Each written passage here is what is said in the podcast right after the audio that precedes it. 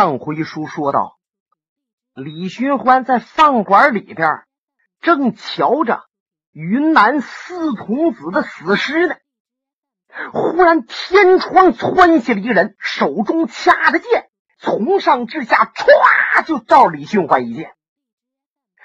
李寻欢的身子往旁边一闪，把这一招躲过去了。随手，李寻欢在怀里边就摸出来了小李飞刀。李寻欢这刀是摸出来的也快，要是发出去也快。可是就在李寻欢要发出去的这一刹那，行刺李寻欢的这个人呐，大叫一声：“啊，慢慢着，慢着！”李寻欢还就真把手停住了。他仔细一看。哎呦，这个人我见着过。这个胖老头有点驼背，皱纹堆垒，海下扎里扎叉的白胡须，这胖的肚囊都往前舔着。哦哦哦！李寻欢想起来了，十年前我离开关内的时候，在这馆子吃饭，就见到过他。他是这饭馆里边的老掌柜的，嗯，没错。李寻欢冷着脸瞧着他，就见这老头啊，把剑扔旁边了。啊，大爷，我吓坏了，我吓坏了，我现在也不知道我干什么。其实我在上面躲着，没想杀谁。我看你在下面站着呀，我怕你杀我，我才从上面蹦下来的。您您看，我对不起您了。你别害怕，你还认不认识我？呃，不认识了。你好好想想，十年前咱们见没见着过？呃，啊，哎呦！李寻欢这么一提，老头好像是想起来了啊！您是李探花，李大人吧？不错，我就是李寻欢。哎呀呀呀！大水冲了龙王庙，他一家人不认一家人了。不瞒您说呀，刚才呀来了一位年轻人，呃，英雄，英雄啊！呃，嘁了咔嚓，把这把这几个人，呃，这这坏人坏人就都杀了。呃，杀完了啊，呃，还还剩一个活的，让我呀看着。哎，呃说等您来了的时候，让我把他交给您。你看，我我等你，我不敢在别地方等，我跑上边去了，还望您担待。说着话呀，这老头往旁边那柱子上还一指。李寻欢一看，哦，上面有字儿，是这么写的：“你为我杀了诸葛雷，我为你杀了这些人，咱们两个人谁也不欠谁的了。”李寻欢呐，苦笑一声，心想：“这是阿飞写的，对，在前边。”桑怀镇小馆子里边，诸葛雷在背后要偷袭他，让我一飞刀穿死了。这玩意儿还说谁欠谁的吗？你个朋友嘛！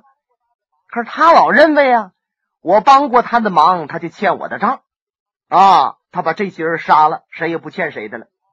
李寻欢琢磨，这阿飞算不明白账，怎么着？我为他杀一个诸葛雷呀，他为我杀这么多，这小伙子做买卖呀，肯定得赔钱。因为啥？他算计不明白呀！哎，可是阿飞在下面又写：“你别以为我杀的人多，你就欠我的这几个人呐，合在一起和诸葛雷一样值钱儿。”李寻欢摇摇头，心中琢磨：这阿飞老弟把那诸葛雷看中了，其实诸葛雷也是一文不值啊。哎，再一看下边有一个箭头，这箭头啊，就指向那灶房。李寻欢刚才是灶房那边过来的，可是他没仔细往四下搜看。哎，现在看着箭头往那边一指，李寻欢就往灶房又瞧了瞧。这老掌柜的马上过来了：“李大人，李大人，呃，那个公子啊，那英雄让我看着那个人就在灶房里边呢。那英雄还留下话了，说如果让那小子跑了的话，他回头就杀我。您赶快去看看吧。好吧。李寻欢随着他来到灶房，一看，靠墙角有个破麻袋片子，这麻袋片盖着不知道什么东西。这掌柜的到那一掀开，李寻欢一瞧，正是正是在前边小镇饭馆里边遇着的那个金石镖局的烫子手一撮毛。可是这一撮毛啊，他万没想到还能见着李寻欢，那脸就黄了。这一撮毛现在呢，四马倒窜蹄，胳膊腿都在绑着，而且嘴呀还让一个破手巾给堵上了，又用个布条这前面拴着。李寻欢心想：阿飞心倒还很细呀，他一定是怕这小子。不被堵住嘴，再恐吓老掌柜的，老掌柜再把他放了。不过有一节，那阿飞为什么不点中他的哑穴？那点中哑穴，他不就不能说话了吗？怎么着？这小伙子阿飞不会点穴法？李寻欢来到他前边，嚓的一下子用飞刀把他嘴里边啊那手筋给他挑出去。虽然只是挑手巾。吓得他一撮毛直哆嗦，啊！张了半天想客气，想说几句好听的，可是堵了半天嘴，那嘴唇都合不到一起去了，半天没发出音儿来。李寻欢告诉老掌柜的，把这于二先生拖到外面去啊，别让他搁这地方，因为他死了看着他难受。再一个，把前边啊那酒菜都搬到灶房来。掌柜的连连答应着，死尸挪出去，酒菜搬进来。李寻欢自己倒了一杯酒，弄了个小凳，就坐在一撮毛前边你还认识我吗？嗯，认识。李探花，我我我认识。我知道你会喝酒啊，喝一杯。说着，李寻欢用刀嘁哩咔嚓，把绑他的绳子也挑开了。掌柜的一看，呃，别让他跑了哇！李寻欢回头冲他乐了乐，那意思他还能跑得了吗？李寻欢拿过一个杯来，给他倒上，递过去。这小子一接酒，哗一下子洒了半杯。李寻欢叹口气：“我告诉你一件事啊，你一定要记住，家人不可唐突。”美酒不可糟蹋，明白吗？啊，明明明白明白。这小子一扬脖，把半杯酒都喝进去了。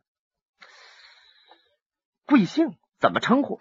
小人洪洪汉民。哦，洪汉民。那你在金石镖局干什么？烫子手，烫子手，跟着跑镖。好吧，咱们两个说正经事儿。刚才我教给你，好酒不能糟蹋，家人不能唐突，这也是我一生当中总结出来的经验。哼，我把这么样的经验都告诉你了，你怎么报答我呢？嗯，我我不知道啊。怎么办吧？你把你得来的那个包，一个包裹交给我，就盯我这杯酒钱了。你看怎么样？包，这下子眼珠一转悠，嗯，这个李大人，我不知道您说那包是什么呢？他我什么？李寻欢的脸呱嗒就撂下来了。我本以为咱们喝酒的人起码也应该直爽些，没成想你喝了我的酒还想骗我呢，就别怪我不客气了。说着，李寻欢呢？这小刀拿起来，嘣一下子就给他顶在胸前了。因为李寻欢知道，对待他这样人，你跟他讲理，你讲不出去，就得让他见点血，来点厉害的尝尝。哎，他的嘴就张开，实话实说了。所以李寻欢小刀给他顶在胸前，轻轻的往起一提，擦！李寻欢这刀尖儿啊，极快。吹毛利刃呐！按说给他一顶上一划，他皮儿不开开呀，血不得流出来。没想到是梗巴丢的软哒的，没拉进去。再看，像这一撮毛，红汉民咧着嘴还乐呢。李探花，我确实没什么包。李寻欢一刀没把他皮肤拉开，哎，自己心里边也倒没意外，把刀收回来。洪汉民，我想问你，你在江湖上闯荡多少年了？我我也已经闯荡十几年了。那你闯荡十几年了，这江湖之上有几件宝物，你可曾听说？其中有一件。叫金丝铠啊！这小子一听啊，脸色大变。哦，我看来那包里边就是金丝铠呀。这金丝铠是多少人都想得到的至宝，可是许许多多的人都糊涂。有一些人即使得到了宝铠，也无济于事。因为武林界争斗，他未必一刀一剑一暗器都刺在或者打在你穿宝铠这个地方。要打中咽喉、打中脸面，你照样防备不了。除非两大高手武功都差不多，这宝铠还能起作用。说到这儿，李寻欢把酒杯啊轻轻一蹲，啪的一下子，嗯，吓得这小又一蹦。我告诉你，本来宝铠和我没关系，就是给我，我也不一定要。那么你在馆子里边瞅眼不见，把包拿走了，说明你小子有能耐。可是你千不该万不该，你不应该和那茶蒙等人去说是我李寻欢把这包给拿走的，你这叫栽赃，使我忍无可忍。好了，把这宝铠给我脱下来。我饶你一命！噌，这小子一个箭步就窜到灶房门那儿了。啊！他再一看，李寻欢在前面等着他呢。就他那两条腿，能是李寻欢的个吗？这小子在腰中一摸，哗啦，噗噗噗噗噗噗噗，亮出来一条亮银链子枪。你还别说，这小子一抖手，把软链的枪。抖的就跟标枪似的，看来这手上也真有功夫，不苦练个十年八年的，到不了这种程度。就见他阴阳把一颤，前边的枪头子直取李寻欢的胸膛，啪就到了。李寻欢向左边一跨步，然后右手一抬，用这酒杯，把亮银枪那枪头子给套住了。不是，也是邪劲儿。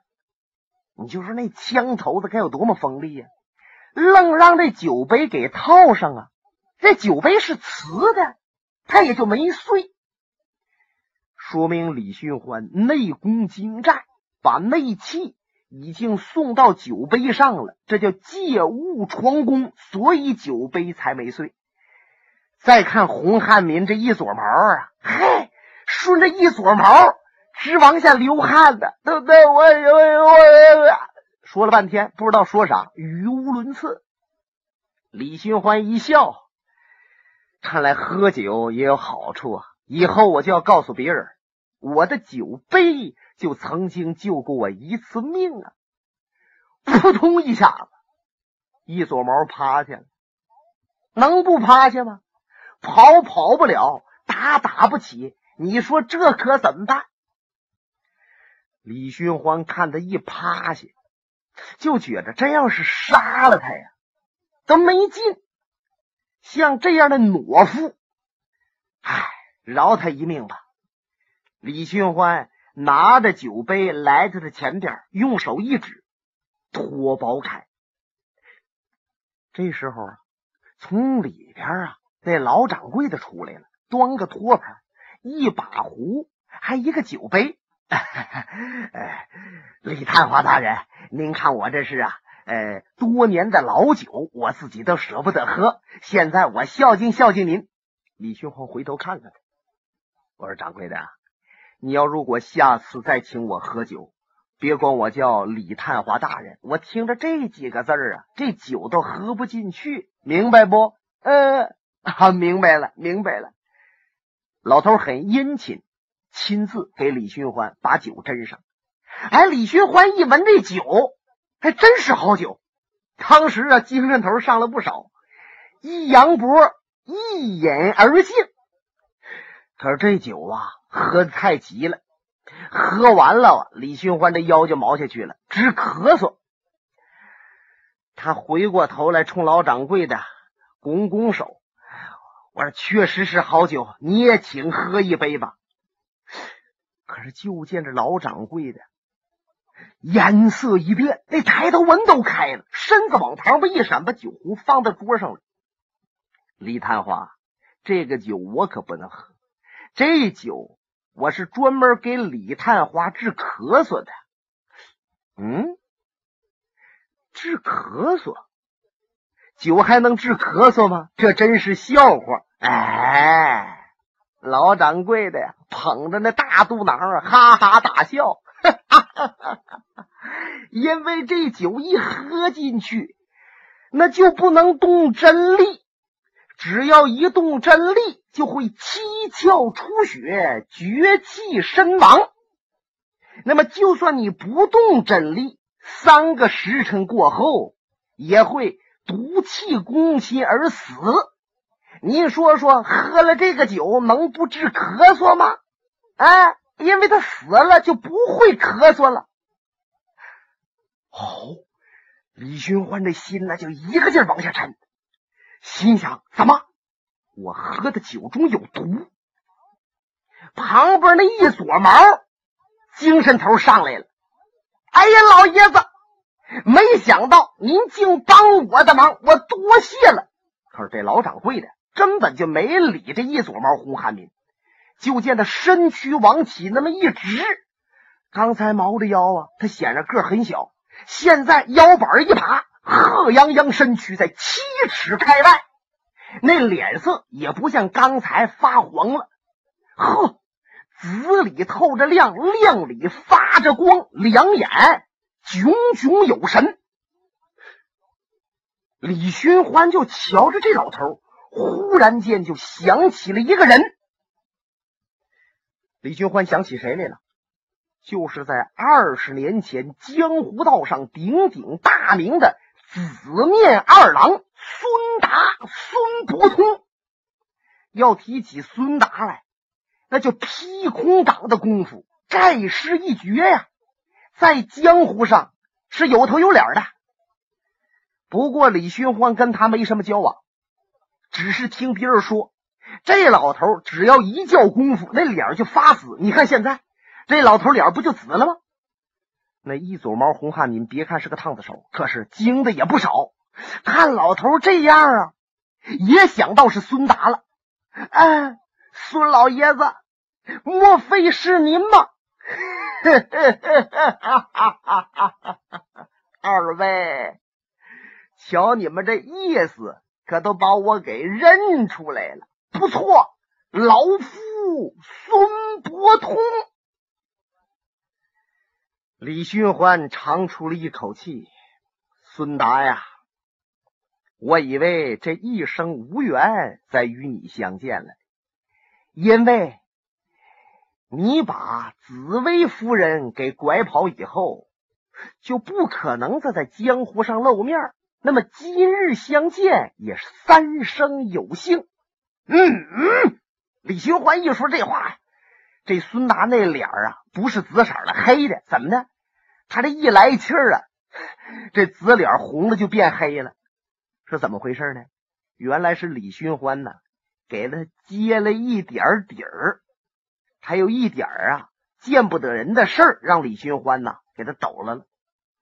原来这孙达在二十年前。把江湖道上川陕两省总瓢把子大寨主金川金自灵的老婆紫薇夫人给拐跑了。这个事儿啊，那是想当初一件轰天动地的事情。那金川伙同自己上百号绿林道的朋友，就追杀这孙达。孙达今天在云南，明天就得跑到河北。没想到现在啊，猫在这个地方了。所以李寻欢一提那茬，这老头火腾就上来了。李寻欢看他脸色一变，冲他一笑：“我说老爷子，其实你要是相中了那紫薇夫人，紫薇夫人也和你情投意合，你把她领跑了，也未必是坏事。”我认为你有这种胆魄，敢和那总瓢把的金川对立，也堪称一条好汉呢。这李寻欢呢，说着话，孙达的注意力也瞧着李寻欢。那一撮毛洪汉民，他在旁边就琢磨：不好，不好啊！一面是李寻欢，一面是紫面二郎孙大，这两位功夫能是我比得了的了吗？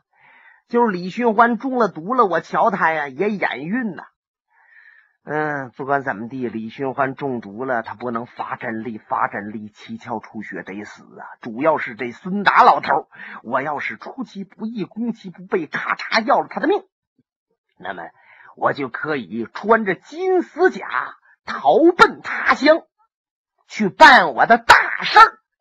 想到这儿，这小子斜刺脸，扑啦扑啦扑啦扑啦，照了孙达咽喉就一枪。呀，兔崽子，你敢跟老爷子来这一手？嘎啦！他往旁边一闪，伸手把枪头子抓住了，随着往怀里一裸。洪汉民能夹住他的一拽吗？哎哎哎哎哎！这身子就挺过去了。老头一劈空掌啊，噗！这真是气生丹田，贯于膀背，达于掌心。一掌下去，千万斤大力，震得洪汉明一路摔出去，咵嚓跌在墙上，顺着鼻子、眼睛、耳朵、嘴，七窍出血，哇，扑通，往下一栽，还正摔到旁边啊那锅里边去了，是绝气身亡。李寻欢一看。孙达是确实有功夫，重手法到家了。这孙达一掌震死了洪汉民，回过身子瞧着李寻欢。李探花，本来你我往日无冤，近日无恨，可是今天我却必须把你除掉。哎，我说孙老爷子，你此言差矣啊！都说有不见面的朋友，没有不见面的冤家。而且你自己还说明和我往日无冤，近日无恨，为何也一定要杀我呢？李寻欢，我老琢磨着，像你这样的人活在世上，我这人就不舒服。你我势不能两立呀。这是现在我老了，火性差不少了，说话还和你慢悠悠的解释解释。二十年前我什么都不因为，我也照样杀人。不过我从内心里还是挺佩服你这人的。换句话说，我还很尊敬你，所以我在你临死之前让你明白个事儿。你知不知道中原三省出现了一个梅花道？武艺高强，一叶绝伦。这个梅花道，他用一种兵刃，给谁刺在胸前，那个人胸口就出现一个梅花瓣的血印这个人就得被他刺死。那么，有多少人都想得到这个宝铠，就想穿着这个宝铠，那梅花道在刺他的时候就伤不着他，他回手就可以把梅花道刺死。那么，为什么有这么多人都想杀这梅花道呢？因为现在已经有一百来个大户人家暗中联合到一起，合计好了，说把自己家的家产愿意拿出来十分之一。你说一家拿出十分之一，百十来家得多少钱财？说谁要是杀死梅花道，把这些钱就给他，而且。天下第一美人也是武林街的七仙女儿，都说话了，说谁要杀了梅花道，不管他是七十的老叟还是三岁的顽童，我都愿意嫁给他。李寻欢，你明白不明白？为什么有人抢了宝铠？为什么现在你回到中原来杀梅花道，大家都不痛快？李寻欢一点头，我明白了。好了，你明白了就不要后悔了。孙大是把守王旗台，要掌镇李寻欢。本节目由哈尔滨大地评书艺术研究所研究录制。刚才播送的是长篇评书《多情剑客无情剑》，